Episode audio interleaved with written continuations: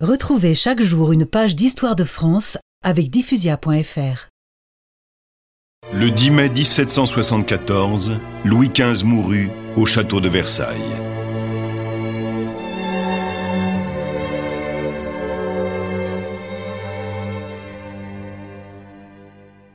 À la suite du décès de son grand-père, Louis-Auguste devint roi de France à 19 ans.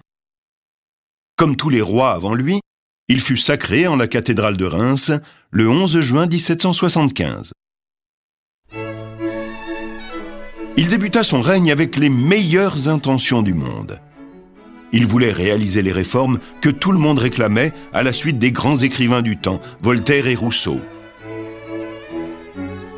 Malheureusement, il n'avait pas beaucoup d'expérience et son caractère était irrésolu.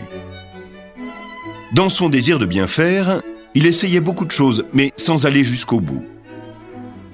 C'est ainsi que, sans le vouloir, il prépara la Révolution.